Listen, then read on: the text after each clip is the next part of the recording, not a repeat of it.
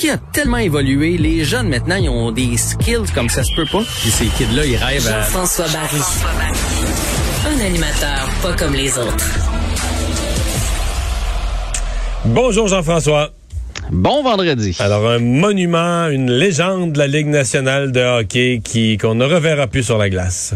Ouais, je suis content que tu le présentes comme ça parce que moi aussi, Henrik Longvis, c'est quelqu'un que j'admire beaucoup. Il a fait partie, écoutez, il a 39 ans, là, il est dans la Ligue depuis euh, plusieurs saisons. Fait que moi, là, il, a, vraiment fait partie de ma, vie parce que j'étais un fan de hockey pendant des années. Une valeur sûre chez les Rangers de New York. Donc, il a décidé d'accrocher ses patins, de prendre sa retraite. Euh, vous vous souvenez, l'année dernière, on avait parlé de ses problèmes cardiaques. Euh, il, il, avait signé un nouveau contrat avec les Capitals de Washington, donc il quittait, il quittait les Rangers. Finalement, il s'est jamais présenté à Washington puisqu'on lui a trouvé des problèmes cardiaques. Il espérait être capable de revenir au jeu, mais malheureusement, euh, il a décidé d'accrocher ses jambières. Et aujourd'hui, il a fait un beau message. Il a dit, là, dans le fond, 30 ans de ma vie consacrée au hockey, il est temps de passer à autre chose. Est-ce que tu veux avoir un peu de statistiques sur M. Longvist? Oui, on va donc, certainement. Écoute, 459 victoires en carrière, 310 défaites, 96 matchs nuls. Ça le place au sixième rang de l'histoire des gardiens de but pour les victoires. Euh, 17e okay, rang au pour... sixième rang de tous les gardiens. OK, c'est quand ouais. même... Je, okay, je, je, je, pensais pas que c'était tant que ça dans, dans, au sommet, là.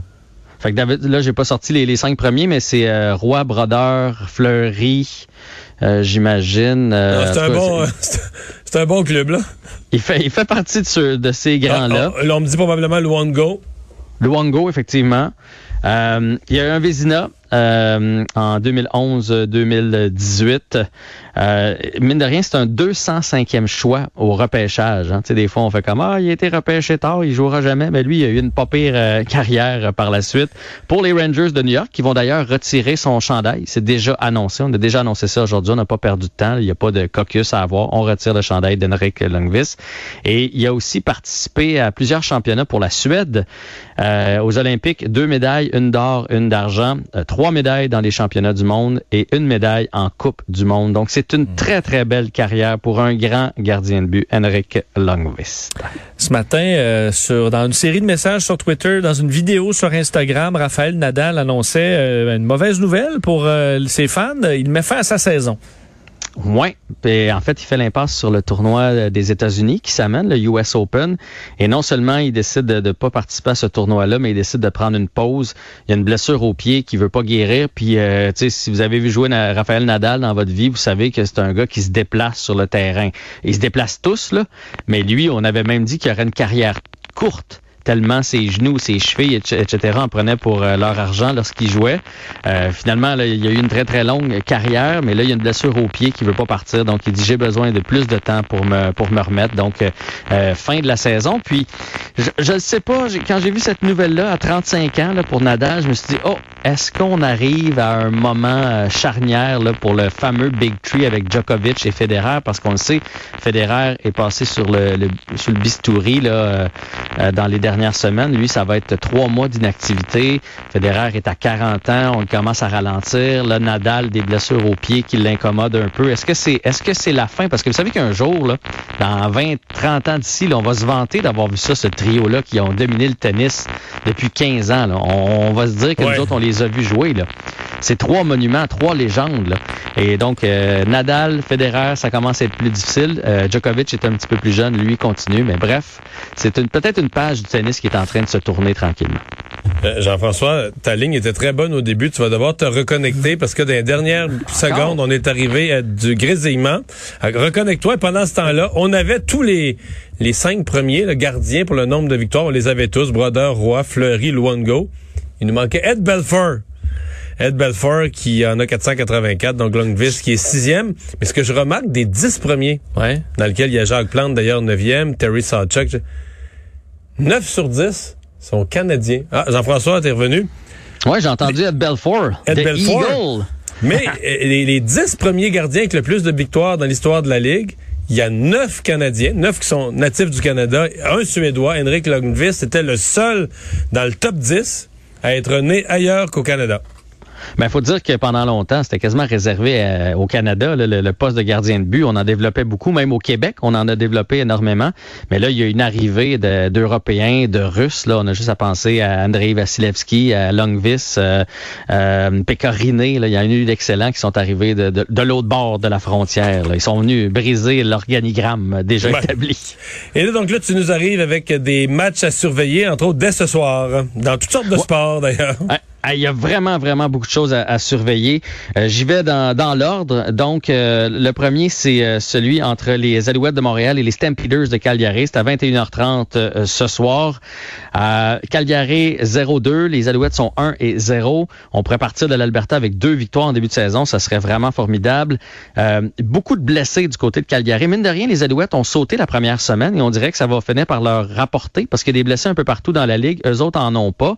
ce qu'il faut faire à mon avis, puisque j'ai lu, c'est qu'il faut mettre la pression sur le corps. C'est un jeune corps, donc si on y met de la pression, il risque de paniquer un petit peu. C'est pas quelqu'un qui a vu beaucoup d'actions dans les dernières années.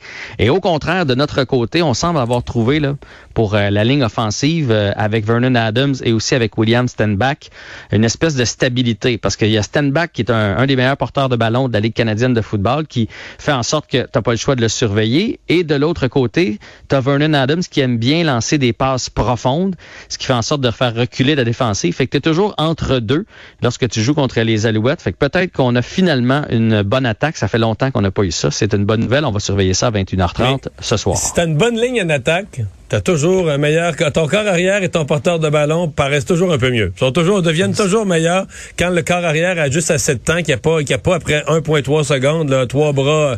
Obligé de lancer. Trois, euh, trois, bras devant le nez, là, ça, ça l'aide un peu, là. C'est sûr. Surtout qu'il est pas gros, il est pas grand, euh, notre ami Adams.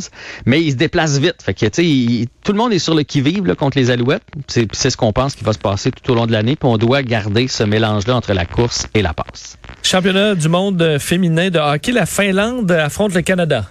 Oui, puis honnêtement, je suis vraiment content pour euh, pour les filles qui font partie de l'équipe canadienne.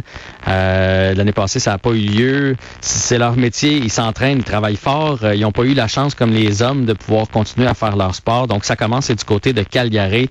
C'est à 16 h heure de Calgary que ce premier match-là du championnat du monde entre la Finlande et le Canada va avoir lieu. Ensuite de ça, je continue avec demain. Il y a un match du CF Montréal. Ça leur fait trois matchs en huit jours. C'est quand même une belle séquence. Jusqu'à maintenant, malgré les blessés.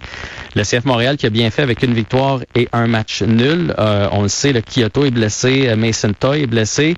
Euh, ça, sera, ça va être une, commande un peu plus difficile contre l'Union de Philadelphie. Ils vont bien par les temps qui courent. C'est une équipe qui est beaucoup plus dangereuse que ce qu'on a affronté dernièrement.